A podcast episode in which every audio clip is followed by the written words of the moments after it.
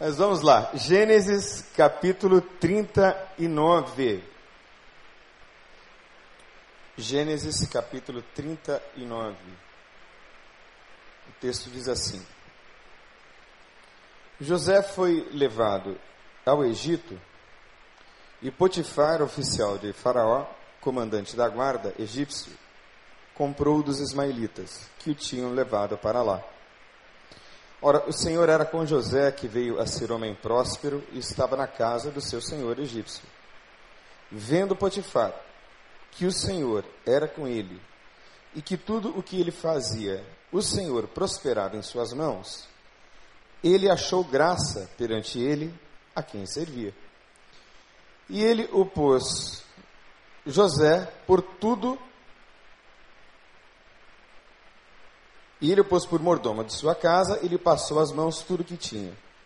E desde que o fizera mordomo de sua casa e sobre tudo que tinha, o Senhor abençoou a casa do egípcio por amor de José. A bênção do Senhor estava sobre tudo que tinha, tanto em casa como no campo. Potifar tudo que tinha confiou às mãos de José, de maneira que, tendo por mordomo, de nada sabia além do pão com que se alimentava. José era formoso, de porte e de aparência. Aconteceu depois dessas coisas que a mulher de seu senhor pôs os olhos em José e lhe disse: Deita-te comigo. Ele, porém, recusou e disse à mulher do seu senhor: Tem-me por mordomo o meu senhor e não sabe do que há em casa, pois tudo o que me tem passou às minhas mãos mas ele não é maior do que eu nesta casa, e nenhuma coisa me vedou, senão a ti, porque és sua mulher. Como, pois, cometeria eu tamanha maldade e pecaria contra Deus? Falando ela a José todos os dias, e não lhe dando ele ouvidos para se deitar com ela, ou para estar com ela. Sucedeu que certo dia veio ele à casa para atender aos negócios, e ninguém dos da casa se achava presente. Então ela o pegou pelas vestes e lhe disse: Deita-te comigo. Ele, porém, deixando as vestes nas mãos dela, saiu fugindo para fora. Vendo ela que ele fugira para fora, mas havia deixado as vestes nas mãos dela, chamou pelos homens de sua casa e lhes disse: Vede, trouxe-nos meu marido este hebreu para insultar-nos. Veio até mim para se deitar comigo, mas eu gritei em alta voz. Ouvindo ele que eu levantava a voz e gritava, deixou as vestes ao meu lado e saiu, fugindo para fora. Conservou ela junto de si as vestes dele, até que seu senhor tornou a casa. Então lhe falou segundo as mesmas palavras e disse: O servo hebreu que nos trouxeste veio ter comigo a insultar-me, quando porém levantei a voz e gritei, ele, deixando as vestes ao meu lado, fugiu para fora. Tendo o Senhor ouvido as palavras de sua mulher, como lhe tinha dito, desta maneira me fez o teu servo. Então se lhe acendeu a ira, e o Senhor de José o tomou, o lançou no cárcere, no lugar onde os presos do rei estavam encarcerados, e ali ficou ele na prisão. O Senhor, porém, era com José, e lhe foi benigno, e lhe deu graça perante o carcereiro o qual confiou às mãos de José todos os presos que estavam no cárcere. E ele fazia tudo quanto se devia fazer ali. E nenhum cuidado tinha o carcereiro de todas as coisas que estavam nas mãos de José, porquanto o Senhor era com ele, e tudo o que ele fazia, o Senhor prosperava. Vamos orar? Feche os teus olhos curve a tua cabeça e gaste um pouquinho de tempo falando com Deus, só você e Deus.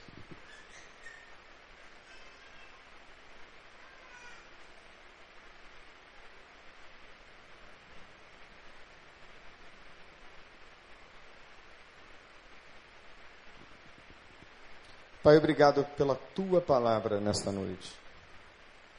Obrigado, Senhor, porque a tua palavra nunca, jamais volta vazia Obrigado, Deus, pela oportunidade que temos de fazer reflexão sobre o que tem a nos dizer a tua palavra. Tantas vezes ouvimos, Senhor, que nem só de pão viverá o homem, mas de toda palavra que procede da boca de Deus. Por isso, Senhor, estamos com o coração aberto, com o entendimento pronto para receber a tua palavra nesta noite, Senhor. Me dá graça a mim e também aos meus irmãos, pois dedicamos este momento ao Senhor, rogando estas coisas no nome de Jesus. Amém. Eu acredito que, sem sombra de dúvida, uma das maiores dificuldades que nós enfrentamos, um dos maiores dilemas, um dos piores dramas com os quais nós lidamos na vida, é o problema do mal e a questão do sofrimento. Pastor Wander está na sua série de mensagens falando sobre o fim do mundo e de todas as implicações que esse tema traz.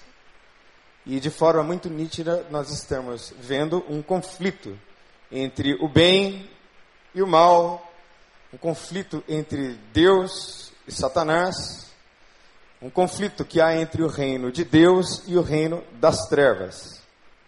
E enquanto reino de Deus, nós estamos, entre aspas, perdendo feio. Você acha que não? É só assistir ao Jornal Nacional. Ou abrir qualquer jornal desses que nós temos nas bancas.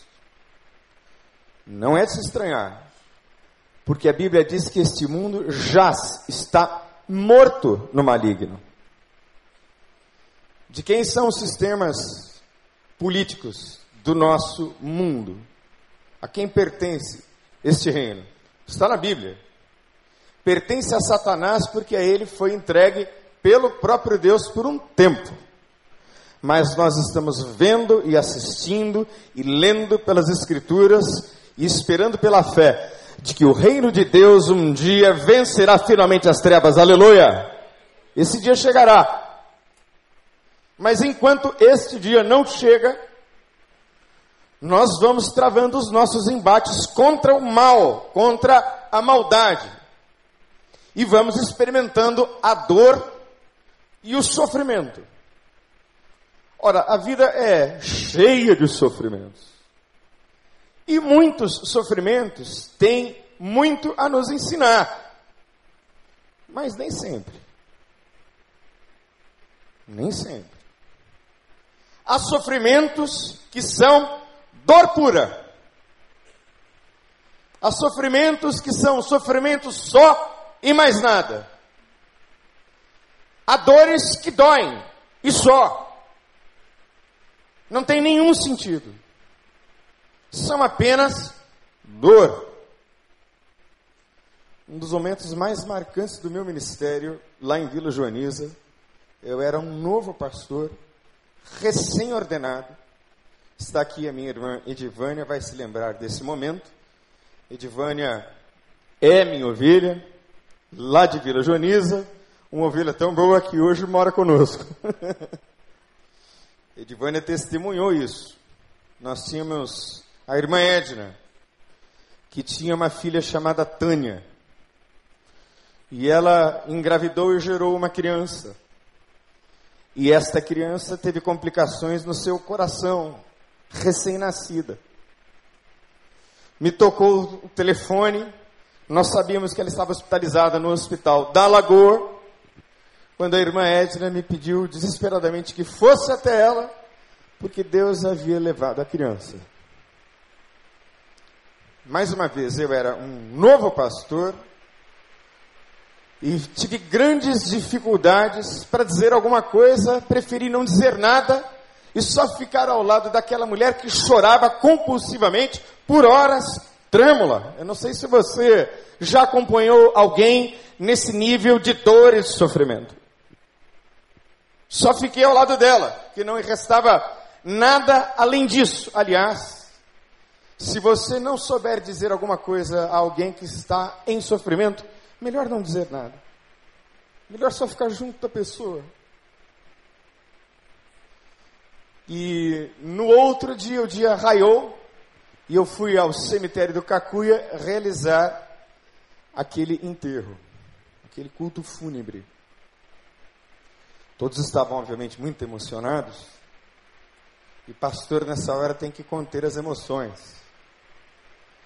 E foi muito difícil conter as emoções quando aquele caixãozinho pequenininho veio até a capela onde o culto aconteceu. Foi um dos cultos mais difíceis da minha vida.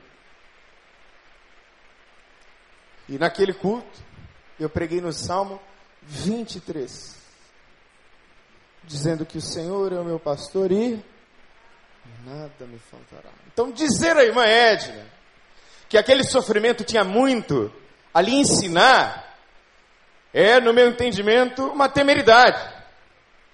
Porque não tinha nada para aprender a partir daquele sofrimento, era só dor, só dor. E a gente diz isso, né? Assim, com muita facilidade. Olha, tem muita coisa para aprender disso. Nem sempre. Eu aprendi muito, com muitos sofrimentos. Mas nem sempre a gente aprende com eles. Às vezes é só dor.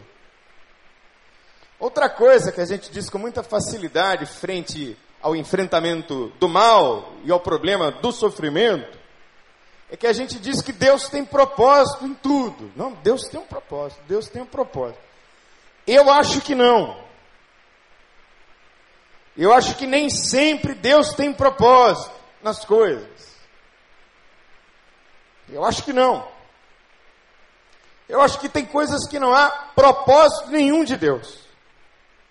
Você acha que Deus tem propósito em ver crianças morrendo de fome pelo mundo e bem perto de nós? Há propósito de Deus nisso?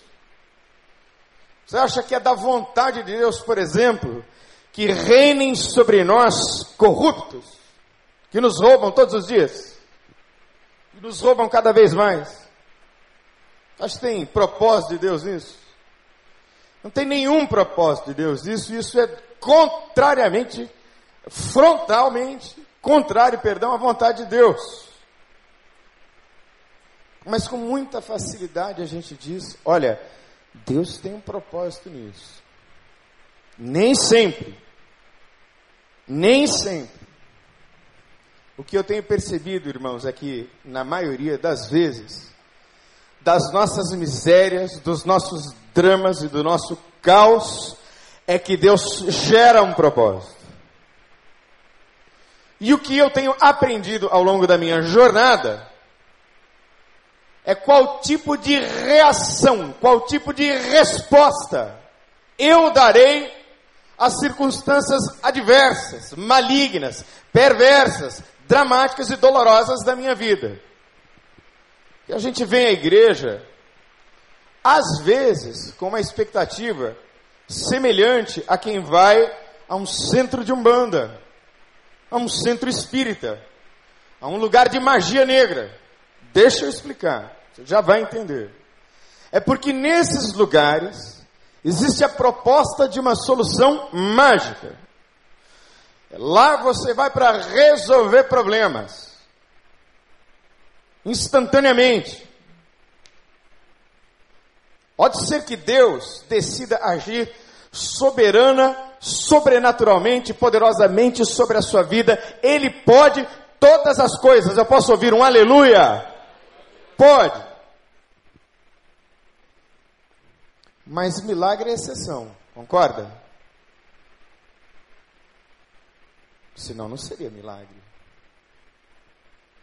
Eu acredito firmemente que muito mais do que agir nas circunstâncias, muito mais do que tentar trazer explicações a você, Deus está equipando você para a vida. Para essa vida tal como ela é. Do jeito que ela é para lidar com as pessoas do jeito que elas são, para lidar com essa realidade nua, dura, crua, da maldade das pessoas e da maldade no ar, da dor e do sofrimento. É a maneira como nós reagimos que vai fazer toda a diferença no conjunto da nossa história. Frustrações, decepções, amarguras, traições, fazem parte da vida. é impossível suavizar o caminho para você. Porque a vida é assim mesmo.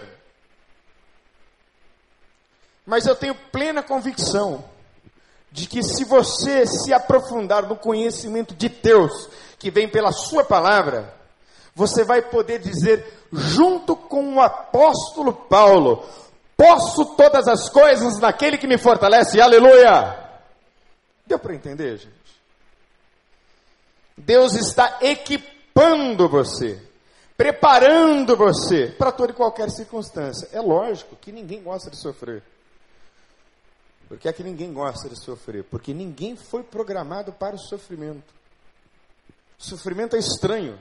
O mal é estranho. A morte é um estranho, é uma invasora que entrou para a nossa história sem ser convidada. Ninguém gosta de sofrer. Mas sorria, irmão, você ainda vai sofrer. Você ainda vai chorar muitas lágrimas. Né?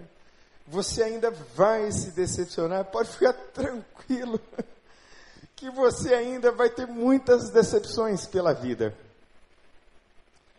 E às vezes a gente coloca as nossas esperanças, expectativas em pessoas, em instituições, em sonhos. Nem nos sonhos nós devemos colocar as nossas expectativas.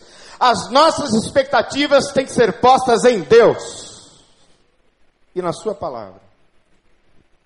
E aí nós temos a história desse rapazinho que é José. Qual é a história dele?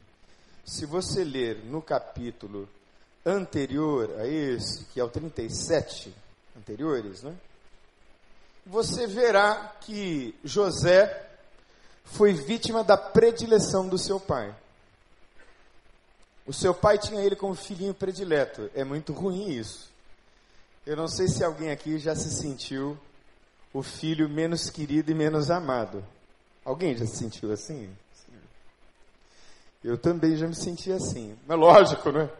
Eu era o mais arteiro da casa. O meu irmão mais velho era todo certinho. Então ele era o tempo todo elogiado. E eu o tempo todo repreendido.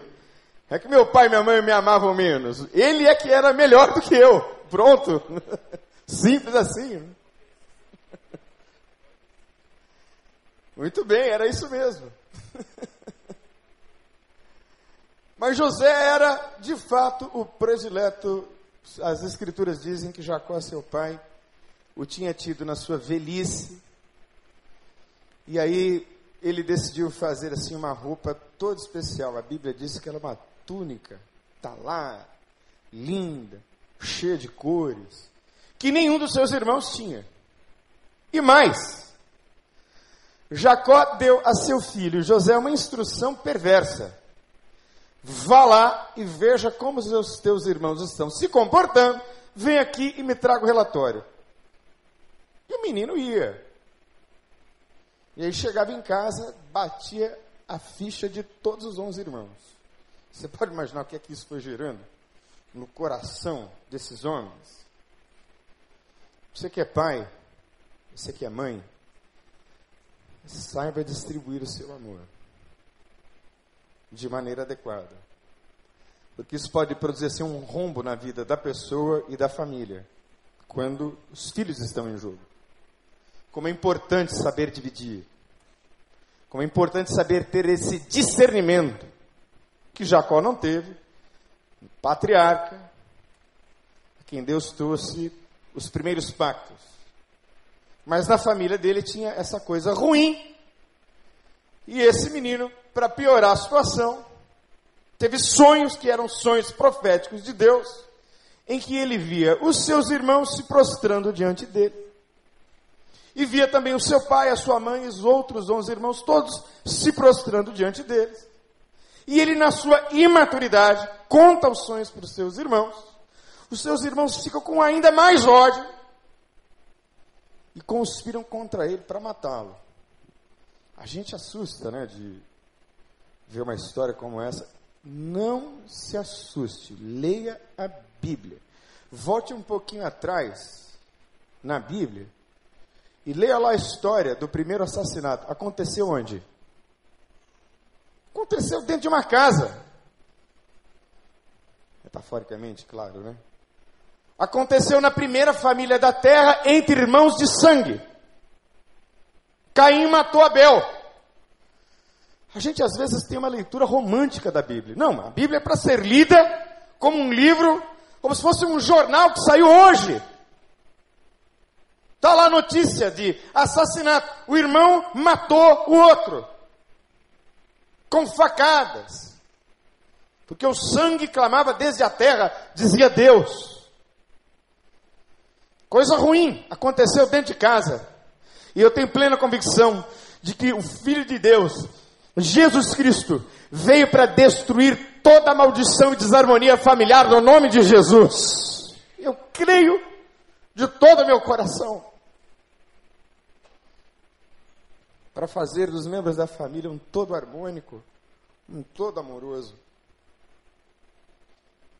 Então não tem nada novo, nem na realidade, nem na vida. É só ler a Bíblia. Você vai ver como esse livro continua atual. E aí eles vão matar ele. Vão matar.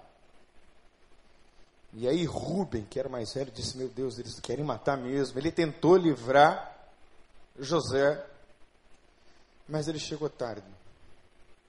Os seus irmãos o venderam como escravo. Agora pense comigo. Alguns historiadores, estudiosos, dizem que José tinha ali por volta de 17, 19 anos de idade. Era um adolescente. Era imaturo, claro que ele era imaturo. É óbvio que ele era imaturo. Contou sonhos, trazia os relatórios, era o queridinho, se aproveitava disso. Mas tem uma coisa que ninguém pode negar. Esse menino andava com Deus. Esse menino ouvia da boca de seu pai o Deus que havia se revelado a Abraão e a Isaac e também a ele, Jacó. Eu fico imaginando José nos pés de Jacó, quando ele contou para José da experiência que ele teve no Val de Jaboque, quando ele lutou com Deus e ele prevaleceu, Deus mudou o seu nome. Que experiência maravilhosa, não foi? Então, haviam vívidas imagens de quem Deus era na cabeça desse menino. E ele guardou essas imagens, ele registrou essas histórias e isso gerou temor de Deus no coração desse rapazinho. E quando ele foi vendido como escravo, eu gostaria que você pensasse, irmãos, quão dura e quão difícil deve ter sido a viagem. Porque quando a gente sobe na vida, é ótimo. Quando o nosso padrão de vida sobe, tudo vai bem. Aliás, prepare-se, eu estou preparando uma série sobre dinheiro e espiritualidade. O quanto o dinheiro influencia a nossa espiritualidade, a nossa vida com Deus. Mas é muito ruim descer de nível. E ele desceu de nível de uma hora para outra. Rápido. Passou do queridinho do papai a escravo. Você pode imaginar como foi dura a viagem, e quantos questionamentos ele teve. Eu não sei se você alguma vez já perguntou assim: Deus, por que, que eu estou passando isso? Por que, Deus? Por que, que isso foi acontecer justo comigo? Tenho certeza que em algum momento, ou em muitos momentos, você fez essa pergunta a Deus: Deus, por que comigo? Por que eu? Por que, é que o Senhor permitiu que isso acontecesse exatamente comigo? Todos nós questionamos a Deus quando o mal bate à nossa porta. E eu imagino que José também tenha questionado. Mas tem algo semeado no coração daquele jovem que moldou o seu caráter, moldou a sua reação. As reações dele, a maneira como ele reagiu, foram extraordinárias. E eu gostaria de falar rapidamente sobre quatro maneiras de reagir frente às adversidades, ao mal que muitas vezes bate na nossa porta. primeira reação que eu vejo muito interessante em José é que José reagiu com excelência. Ele continuou sendo excelente. Sem dúvida nenhuma, quando ele chegou na casa de Potifar, diz a Bíblia que o Senhor era com ele. Mas você pode ter certeza que Deus não é com gente desorganizada, com gente negligente, com gente que não gosta de limpeza, com gente bagunceira. Pode ficar tranquilo que Deus não está nisso. Deus, até por graça e misericórdia, te abençoa. Eu me lembro como se fosse hoje, irmãos. Eu fui assumir uma casa de recuperação, um centro de tratamento para dependentes químicos. Estava falido. E tinha muito lixo para tudo quanto era lugar. Aquilo ia assim me embrulhando o estômago. E eu disse assim: a primeira coisa que nós vamos fazer, nós vamos jogar todo o lixo no lixo no nome de Jesus. Tudo. Eu e mais três valentes. Então saíam assim caminhões de lixo do lugar. Sabe aquela coisa de vamos acumular isso para ver se a gente consegue vender? Quem sabe isso pode ser aproveitado. Anos! Eu disse, nós vamos jogar lixo no lixo, porque lugar de lixo é no lixo, no nome de Jesus, amém. O lixo começou a sair. E eu disse, nós vamos pintar cada muro. Nós vamos tapar cada buraco. Nós vamos fazer novas, novos todos os espaços porque nós vamos com a melhor excelência que nós tivermos preparar toda essa estrutura, porque essa estrutura vai ressuscitar no nome de Jesus. E assim foi. Tudo o que você colocar as mãos para fazer, faça de maneira excelente.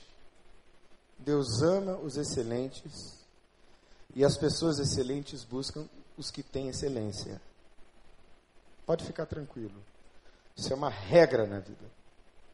José provavelmente foi o melhor lavador de banheiro que já passou pela casa de Potifar. Melhor lavador de louça. O melhor cuidador de horta. O melhor tudo. Esse cara é bom. Eu vou trazer ele para mais perto. E mais. A vida com Deus desse moço era tão vívida tão real que Potifar o colocou como segundo abaixo dele na casa, porque Deus era com José e Potifar, o egípcio, via isso. Que você, querido, seja um testemunho calado com a sua vida de que o Senhor é com você, aleluia. Deixa as pessoas verem, não precisa falar muito não. Deixa as pessoas verem. Segunda coisa, Está doendo? Está sofrendo? Te traíram? Perdeu o emprego? Se arrebentou? Está doendo? Muito bem. Reaja com integridade. Não se venda. Continue mantendo preservado o seu caráter. Não aceite propostas que você sabe que não tem a chancela de Deus. Não negocie nos seus valores. Deus ama o íntegro. Deus ama o justo. E olha, meu irmão, deixa eu dizer uma coisa a você. Teologia da prosperidade. Melhor viver com pouco do que viver com muito da impiedade. Porque aquele pouquinho que você tiver, que veio de maneira justa e íntegra, o meu Deus vai fazer prosperar na sua vida, no nome de Jesus. Isso é prosperidade. Aquela coisa é como a multiplicação dos pães, como a multiplicação do azeite da viúva, de repente multiplica. Aquele pouco, que veio de um trabalho íntegro, correto, porque a moça, que era mulher de Potifar, deveria ser uma mulher bonita. José era moço, a Bíblia diz que ele era bonito. O tentava, e achei um detalhe muito bacana no texto, porque não tem essa história, viu, de, ah, sabe como é? Não, não, não, não sei como é. Porque José disse o seguinte: não vou com ela e não vou nem estar tá perto dela. Que ela ficava tentando. E ele saía fora. Ele saía fora. O texto é claro. O texto diz: ele não estava com ela, resistia e não ficava dando conversinha. E a mulher armou para ele. Foi para a cadeia por causa disso.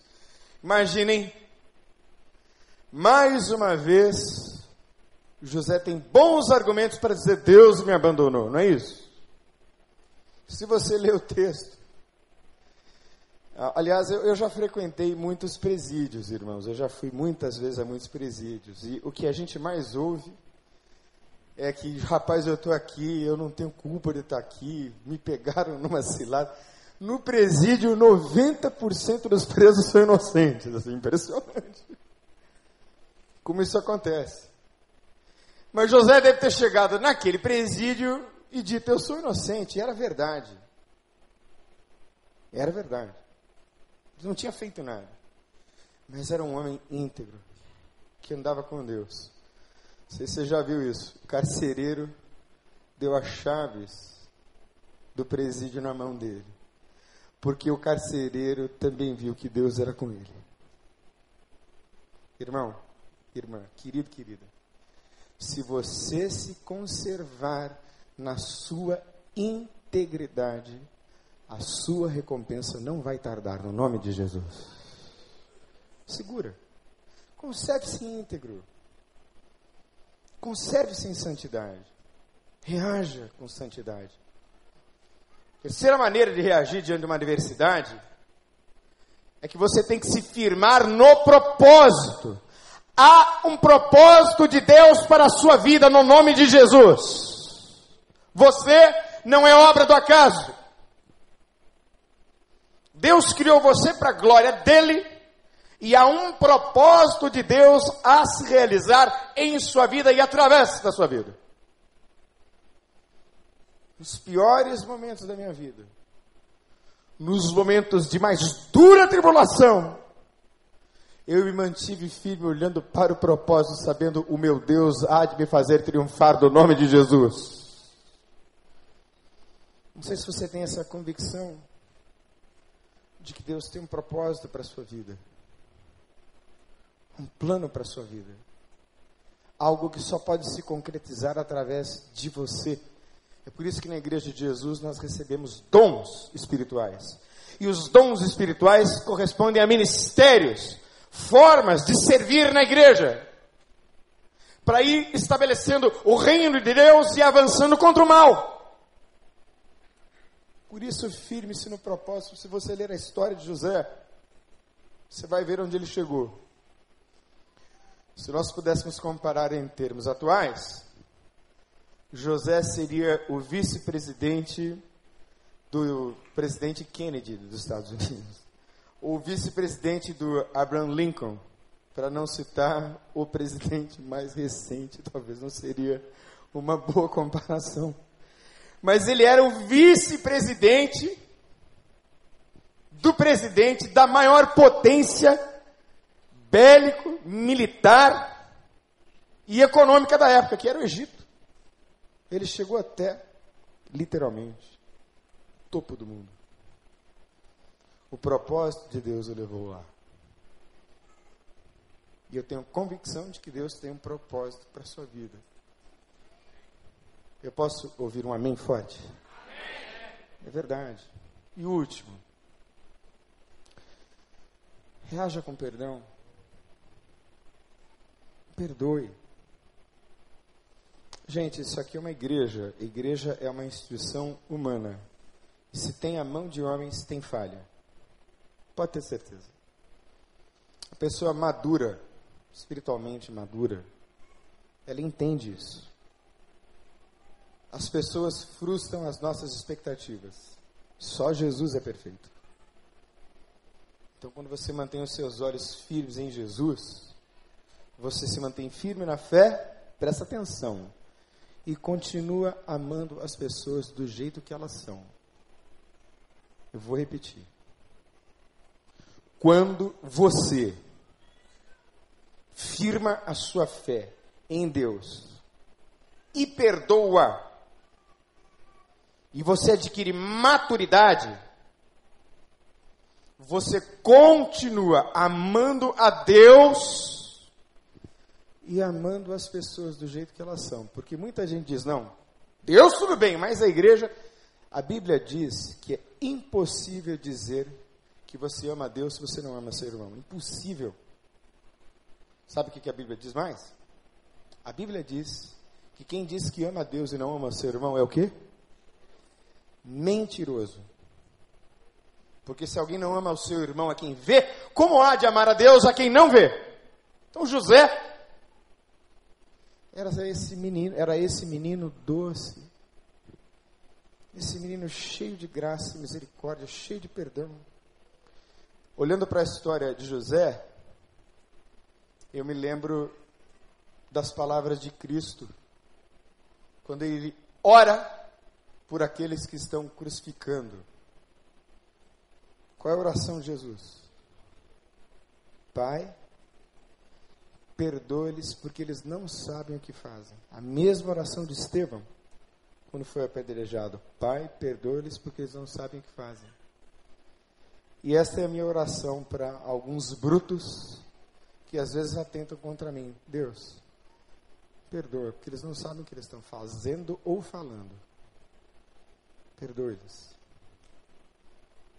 sendo assim, reagindo assim, aí a responsabilidade fica sobre os nossos ombros. Eu gostaria de orar com você. Feche os teus olhos.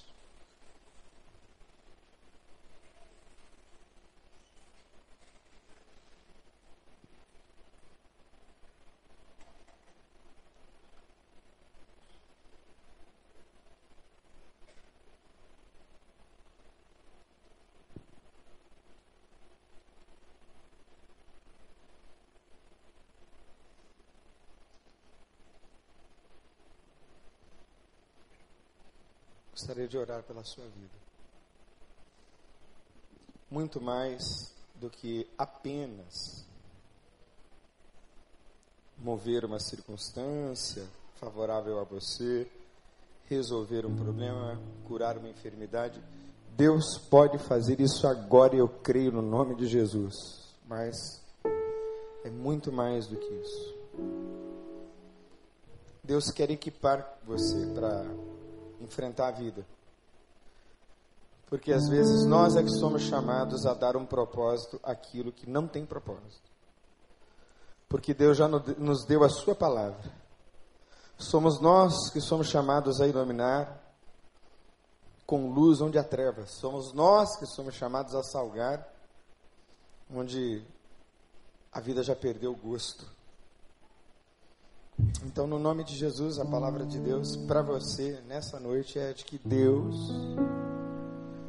quer equipar você com as ferramentas certas para você vencer. Não de uma maneira triunfalista, arrogante, não. Vencer é superar, é responder com perdão, é se firmar no propósito, é guardar a integridade, é ser excelente em tudo. Deus falou com você, querido e querida, em qualquer área, aspecto ou dimensão da sua vida. E você gostaria que nós orássemos por você para que Deus equipasse você. Deus ministrou seu coração. Então levanta uma de suas mãos assim, dizendo: Eu quero, pastor, que você ore por mim agora. Levanta a sua mão bem alto. Deus falou com você. Ficar em pé.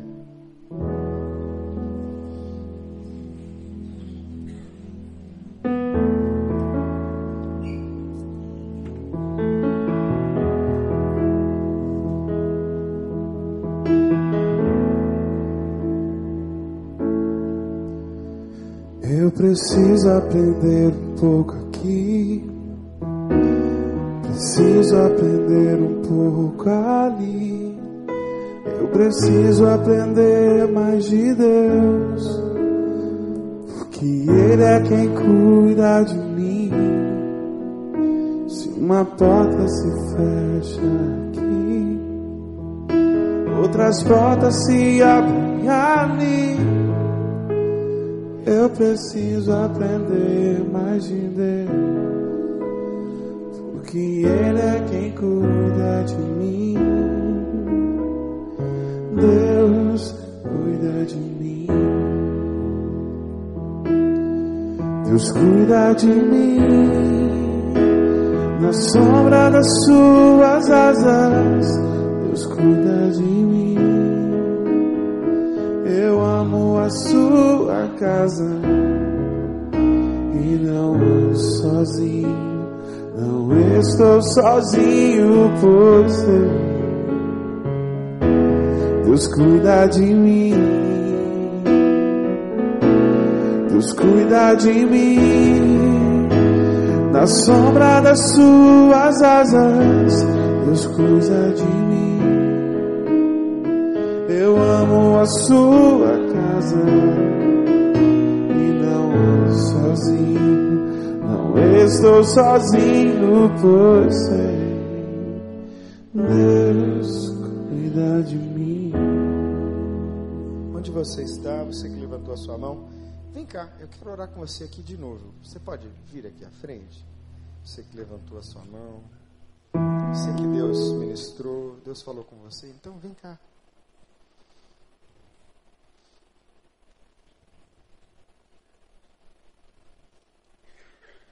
Se na vida não tenho direção, é preciso tomar decisão. Eu sei que existe alguém que me ama, ele quer me dar a mão. Se uma porta se fecha aqui, outras portas se abrem ali. Eu preciso aprender mais de Deus, porque Ele é quem cuida de mim.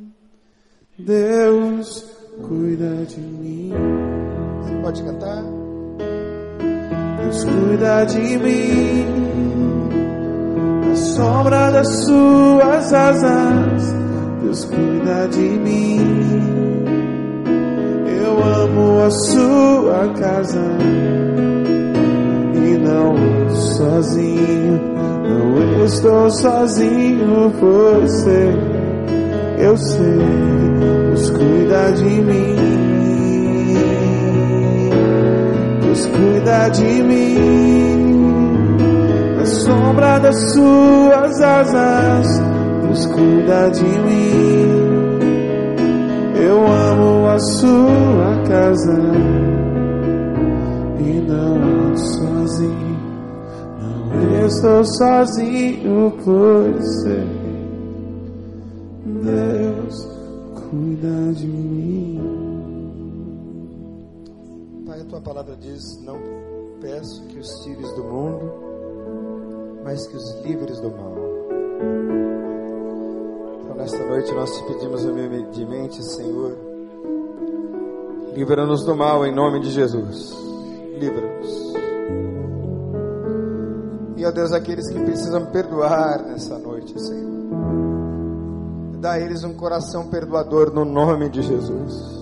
Aqueles que precisam recuperar a integridade, devolve a eles a santidade, pois a santidade vem do sangue de Jesus Cristo. Lava teus filhos, Senhor. Ajuda teus filhos a caminhar, ó Deus, uma resposta de amor na vida. Ajuda teus filhos a fazer tudo que fizerem com excelência, Senhor. Ajuda, Senhor. As pequenas coisas. Que em tudo, Senhor, neles resplandeça a tua glória. Que eles saiam daqui, Deus, com a vida renovada no teu espírito e na tua palavra. Este renovo que só pode vir pela tua palavra, Senhor, traz sobre eles. Nós bendizemos o teu nome e vamos continuar cantando, Senhor. Deus cuida de mim. Pode sentar. Na sombra das suas asas, Deus cuida de mim. Eu amo a sua casa e não ando sozinho, não estou sozinho, pois sei. Deus cuida, Deus cuida de mim. Cuida de mim. Na sombra das suas asas, Deus cuida de mim. Eu amo a sua casa e não ando sozinho. Não estou sozinho, pois sei. Deus cuida de mim. Que haja paz na sua casa, no nome de Jesus. Vamos aplaudir o Senhor? Glória a Deus.